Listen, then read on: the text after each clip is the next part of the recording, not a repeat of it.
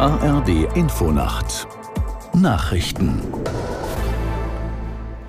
um 3.30 Uhr mit Ronald Lessig. Bei der Parlamentswahl in Polen liegt die Regierungspartei PiS laut einer Nachwahlbefragung zwar vorn, verfehlt aber die absolute Mehrheit der Sitze.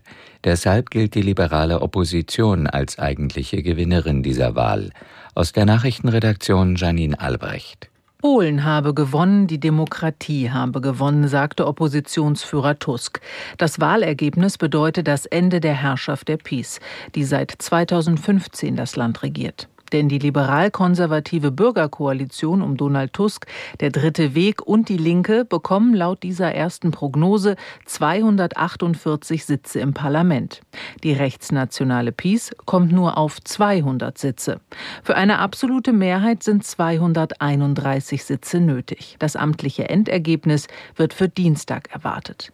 Im Gazastreifen haben sich Hunderttausende Palästinenser auf den Weg in Richtung Süden gemacht. Sie suchen Schutz vor der von Israel angekündigten Bodenoffensive gegen die Hamas.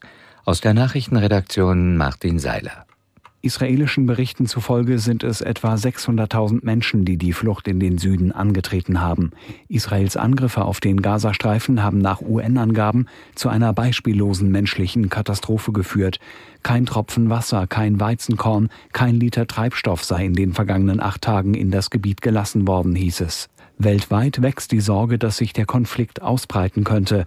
An der israelisch-libanesischen Grenze kommt es weiterhin immer wieder zu Gefechten mit Toten auf beiden Seiten.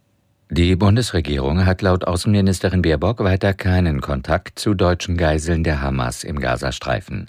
Das Thema habe sowohl bei ihren Besuchen in Israel und Ägypten sowie bei ihrem Treffen mit dem Emir von Katar in Berlin im Mittelpunkt gestanden, sagte Baerbock am Abend in der ARD-Sendung Anne Will.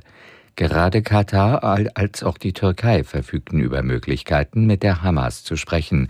Diese Kanäle müssten jetzt aktiviert werden. Bei der Stichwahl um das Präsidentenamt in Ecuador hat sich der rechtsgerichtete Unternehmer Noboa durchgesetzt. Wie die Wahlbehörde bekannt gab, kommt der 35-Jährige nach Auszählung von knapp 90 Prozent der Stimmen auf 52 Prozent. Die linke Gegenkandidatin González gratulierte ihm bereits zum Sieg. Der Wahlkampf war von einer Welle der Gewalt überschattet worden.